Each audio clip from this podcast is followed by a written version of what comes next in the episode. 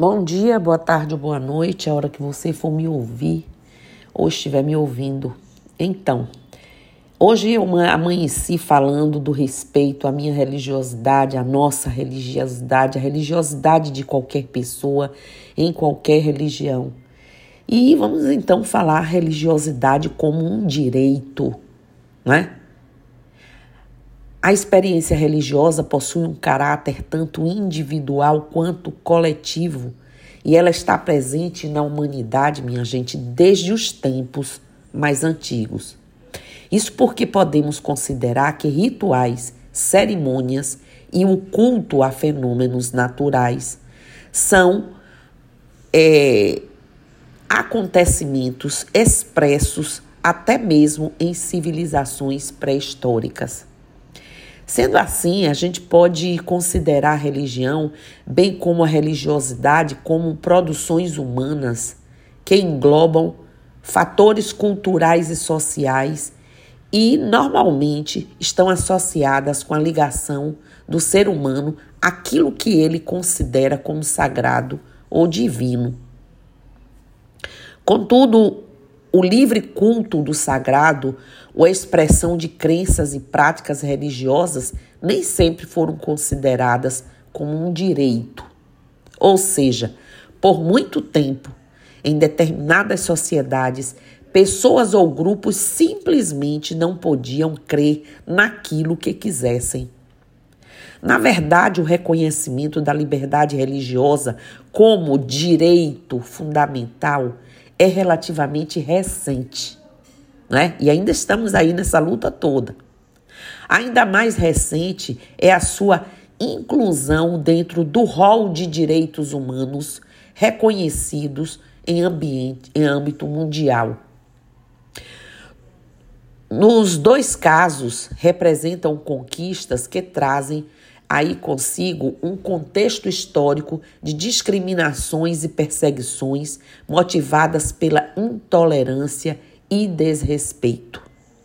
Assim, para a gente entender melhor sobre esse contexto, eu vou falar aqui nesse podcast sobre construção histórica da religiosidade como um direito na humanidade, compreendendo sobre é, a conquista, né? da liberdade religiosa. Então, vou falar sobre os direitos humanos e os principais temas que eles envolvem, desde os seus principais fundamentos e conceitos aos seus impactos em nossas, nossas vidas. Então vamos lá. Vamos trazer novamente esse podcast, o que já até falamos em alguns outros, sobre o que é religiosidade. Antes de entrar no contexto histórico em si, é bom termos em mente alguns conceitos básicos sobre o que estamos é, é, tratando como religião e religiosidade. No sentido etimológico, ou seja, estudo sobre as origens das palavras, a palavra religião surge do termo em latim religio, que pode significar respeito ao sagrado, não é? Ou reverência aos deuses. Dessa forma, minha gente, a religião seria o que conecta o ser humano com aquilo que se acredita ser o divino. Assim, em uma perspectiva sociológica, a religião também pode ser interpretada como um conjunto de crenças menos ou mais institucionalizadas, que formam as convicções de espiritualidade e do sagrado, assim como as visões de mundo do ser humano. A religiosidade, por sua vez, está diretamente relacionada com o exercício das atividades religiosas, englobando as suas práticas, cultos e tradições. Então, isso significa que a religiosidade pode ser interpre interpretada como estado de ser religioso, envolvendo a expressão ou a prática da crença. Em resumo, e enfatizando bastante, a religião está voltada ao âmbito organizacional, em que dogmas, crenças e ritos são instituídos e regulamentados. Já a religiosidade está voltada ao lado pessoal no exercício individual, aspectos religiosos, ok? Bom, vamos dar uma voltinha na religiosidade em tempos passados. Bom, índices históricos apontaram que o ser humano né, ele esteve voltado a atividades tidas como religiosas desde o período pré-histórico. Isso porque há registros de períodos com, como o Paleolítico, por volta de 4 a 2 milhões de anos, né? Ou até de 10 mil antes de Cristo. E o Neolítico, 7 mil e alguma coisa, 2.500 mais ou menos antes de Cristo, que indicam a realização de práticas ritualísticas, como por exemplo o sepultamento. Se existia já matéria, existia sepultamento e começou-se a criar ritualísticas. Essa prática indica uma preocupação com o momento pós-morte e com o sobrenatural. Nesses períodos aí também foram encontradas pinturas com simbologias e representações de danças e rituais que podem ser interpretadas como xamânicas, ou seja, práticas espirituais ancestrais típicas como mágico religiosas. Olha os xamãs. Além disso, muitas dessas expressões e símbolos se relacionavam com os fenômenos da natureza, que eram entendidos como manifestações divinas. Olha aí as práticas de Umbanda se mostrando lá, né, na história. Mas como a religiosidade já fazendo parte da vida humana, foi apenas com a formação das, é, digamos assim, primeiras civilizações sedentárias, aquelas que, por conta do desenvolvimento da agricultura, deixavam de ser nômades, andar de um lado para outro, e se estabeleciam em lugares fixos. Que as primeiras religiões, de fato, surgiram e formaram institucional, foram institucionalizadas. E com elas surgiram também as perseguições e as discriminações. Olha que coisa. Quando é que você vai imaginar, relacionar religião, né? É, é, é, é, religiosidade com perseguição e discriminação. Bom, continuamos. Vamos então lá um pouquinho na antiguidade? É. O continente africano, berço civilizatório da humanidade, entendam isso, também representou o surgimento da religião, né? a egípcia. Os egípcios acreditavam na existência de vários deuses, crença conhecida como politeísta. Também acreditavam na vida após a morte e viam os faraós, né? É, imperadores que governavam a região como os intermediários dos deuses, assim que eles viam. Isso significa, minha gente, que o Egito antigo funcionava como uma teocracia, ou seja, governo fundamentado na religião, em que as crenças religiosas definiam as leis.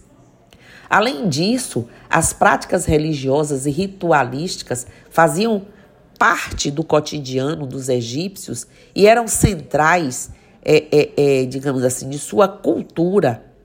Mas não havia liberdade para práticas que fugiam das diretrizes estabelecidas pelos faraós. Ou seja, a, religios, a religiosidade ela não era um direito individual. Alguns milênios depois, olhando para uma outra civilização que representa uma das matrizes da sociedade ocidental, temos um dos primeiros e mais importantes registros de, digamos assim, perseguição religiosa. Estamos falando da Roma antiga. especificamente do Império Romano, quando ocorreu a perseguição aos cristãos, seguidores dos ensinamentos de Jesus Cristo, ou seja, eles eram perseguidos nessa época. Isso ocorreu em vista do cristianismo, religião nascida na Palestina, né? É, passar a negar práticas religiosas comuns da cultura romana, como o sacrifício aos deuses, né? É, desagradando os governantes da época. Com isso, se intensificou uma visão social negativa em relação aos cristão, cristãos. Essa perseguição se intensificou com o tempo e chegou aí ao ápice do século IV, eu acho, é, IV, quando o imperador é, Diocleciano decretou né, a destruição dos edifícios de culto cristão, cristãos, assim como a extinção dos direitos de cidadania dos cristãos, gerando a morte de milhares de pessoas. Mais ainda, é, no mesmo século, após os horrores das perseguições, o imperador Constantino revogou os decretos de opressão e permitiu a religiosidade cristã em Roma. Certo? Esse momento marcou o início da aproximação entre o cristianismo e o poder político de Roma. Olhe, religião e política. Com isso, o cristianismo se tornou a religião é, de, com Constantino, ela se tornou a religião oficial do Império, olha só, romano, 390 aí depois de Cristo. Agora vamos na Idade Média e Moderna. Foi nos períodos da Idade Média e da Moderna que a liberdade religiosa sofreu os seus maiores reveses. Pensa que os cristãos sofreram? Veja agora, isso porque é, digamos assim, como coloca o doutor, é, digamos assim, em linguística, o Sidney Nogueira, leia um livro dele, Intolerância Religiosa, é bacana. O cristianismo passou de vítima, lembra que eles estavam vítimas? E, e que o imperador, então, como relatei antes, para uma posição de algoz, em que sua hegemonia resulta em tolerância, intolerância a outras práticas religiosas. Quer dizer, eles sofreram e não entenderam nada e passaram a fazer aquilo que eles passaram na pele. Os maiores exemplos disso consistem nas cruzadas e no movimento da Inquisição ou Santa Inquisição. As cruzadas ocorreram entre século 6, 6 e, e 9, por aí, e foram expedições, digamos assim, promovidas pela Igreja Católica para conquistar territórios na Palestina, tida como Terra Santa, por isso né, as santas inquisições e expandir o cristianismo. Olha como é que se expande uma religião. Veja só que loucura, né?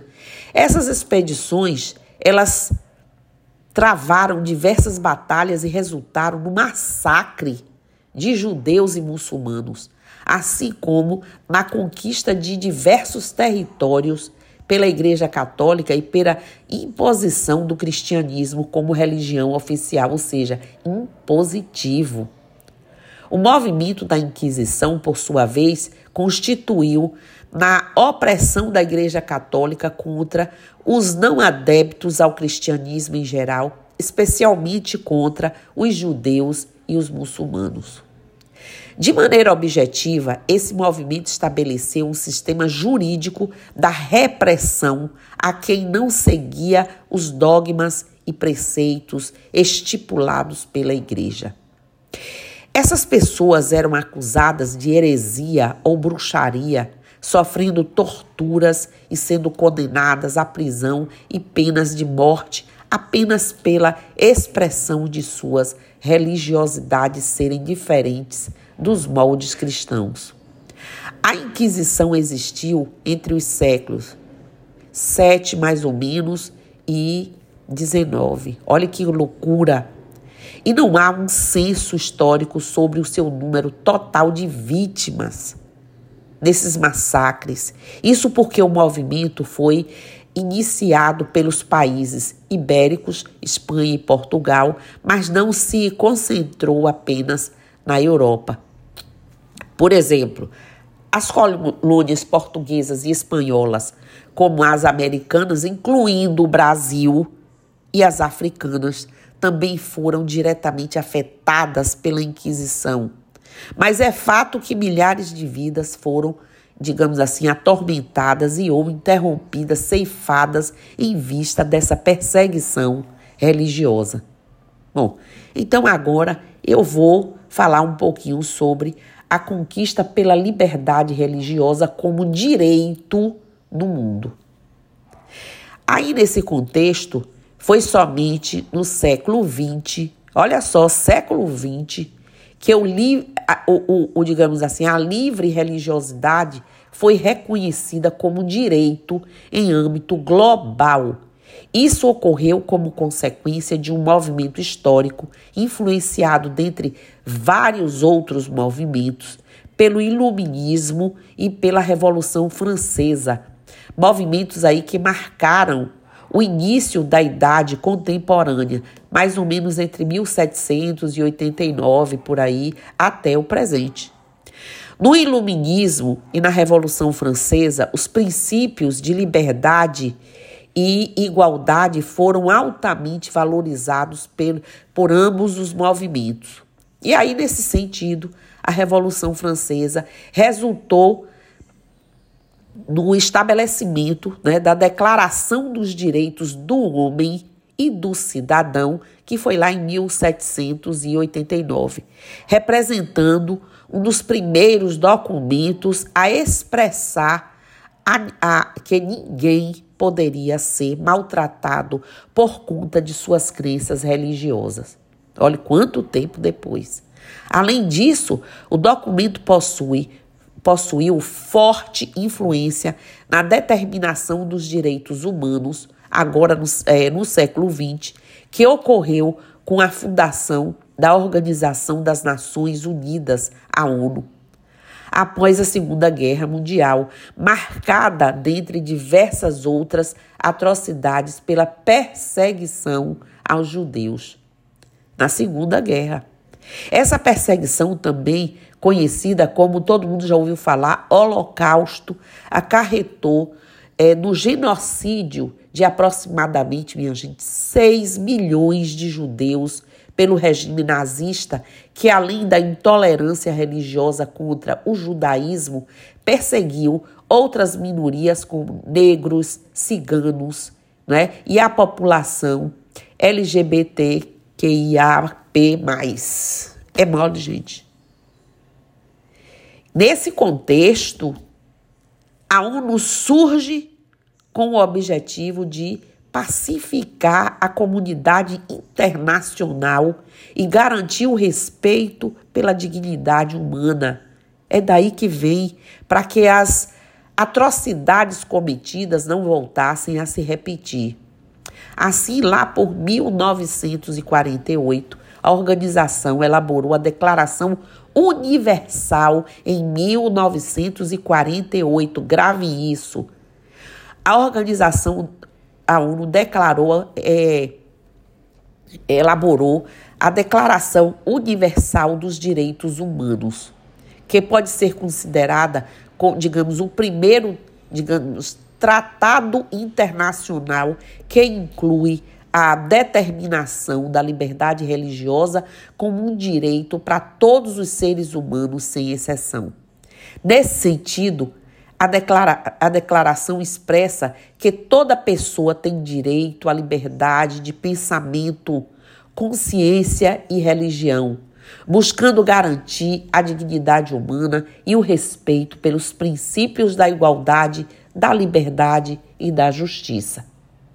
Mas apesar do avanço né, conquistado na, digamos assim, proteção da livre religiosidade dos indivíduos ao redor do mundo, a intolerância religiosa, o racismo religioso continuou a ser uma realidade em muitos países, exigindo um fortalecimento de direito em nível internacional.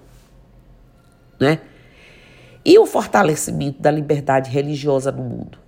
Bom, mas a discriminação religiosa continuou a existir no mundo e se intensificou pelo século XX em determinadas regiões, como no caso do Oriente Médio. Isso porque o conflito entre Israel e Palestina tomou novas proporções, em que ambos os estados passaram a reivindicar o território de Jerusalém. Então, as guerras consideradas santas, religiosas, foram as primeiras e ainda existentes. Né? O conflito, além de geopolítico, é também religioso, principalmente por representar um embate entre judeus e muçulmanos.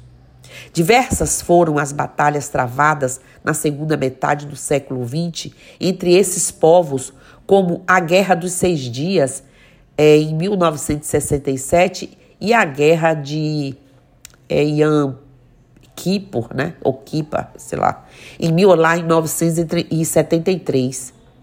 E a primeira é, intifada em 1987. Eu guardo tudo isso e trago porque em um claro desrespeito, né, ao direito da livre religiosidade e expressão de crença. Além desse conflito, diversos outros países registraram conflitos e intolerâncias religiosas em seus territórios.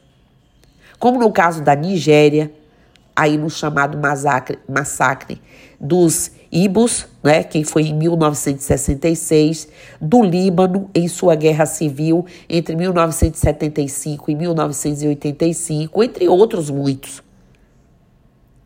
É preciso trazer isso, gente, para vocês verem o absurdo que é isso e que a grandiosidade que é isso.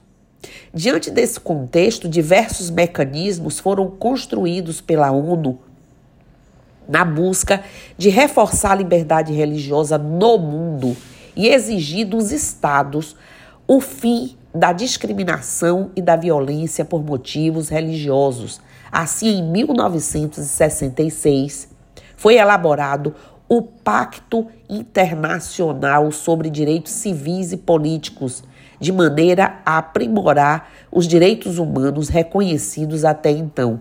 Nele, além da liberdade religiosa ser garantida como direito, ficou estabelecido que nenhuma pessoa pode ser submetida a medidas é, coercitivas né, que restringam a sua livre escolha de adotar uma religião ou crença ou o que quer que seja.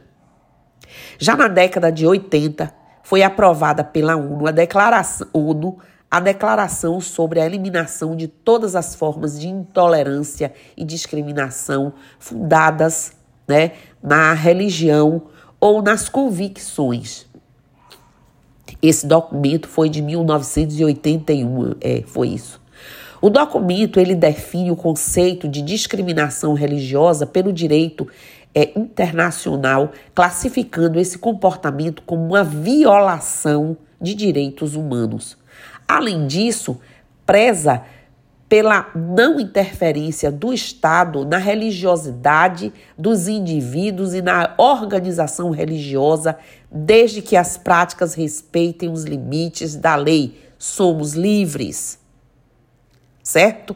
Por fim, o mais recente tratado internacional que envolve a proteção à liberdade religiosa foi publicado em 92, 1992, denominado de Declaração sobre os Direitos das Pessoas Pertencentes a Minorias Nacionais, é, digamos assim, ou étnicas, religiosas e linguísticas. Nele, os estados que assinaram o documento devem garantir, o Brasil assinou, que grupos religiosos minoritários tenham o direito de usufruir de suas próprias culturas e exercer suas religiosidades. Então é importante evidenciar que há direitos, né, diversos outros instrumentos internacionais, principalmente regionais, que abordam sobre o assunto. E veremos sobre as suas garantias e direitos especificamente é, é, uma, uma época depois aí adiante, né? Conclusão aí de tudo que falei. A religião e a religiosidade como um todo possuem grandes influências na história e na formação humana e civilizatória. Vocês viram aí. Os aspectos culturais de muitas sociedades é, foram sendo construídos com base em crenças e atividades voltadas ao sagrado e ao misticismo. Neste sentido, as práticas religiosas tiveram grande contribuição no desenvolvimento do pensamento humano e no fortalecimento do sentimento de coletividade, visto que a adoção de uma religião muitas vezes está ligada a uma identificação coletiva comum. Contudo, minha gente, por se basear em crenças e não apenas em bases totalmente racionais, as questões religiosas em muitos momentos na história tenderam ao fanatismo e resultaram na discriminação entre pessoas e povos com diferentes visões de mundo e credo. Com isso, não é? A recente conquista da livre manifestação de religiosidade de religião como um direito em nível internacional representa um avanço no combate à repressão por motivos de crença e na preservação de uma vida digna a todos e a todas. Como vimos, organizações internacionais como a ONU tiveram um importante papel nessa conquista, buscando efetivar a liberdade religiosa como uma garantia fundamental. Eu trago isso aqui propositalmente para quem interessar possa, e eu espero que muitos se interessem, porque construir uma ideia fundamentada numa história de lutas continuadas ainda, inclusive, é importante para vocês entenderem como nós não podemos e não temos o direito de abrir mão de nossos direitos. A religiosidade como um direito.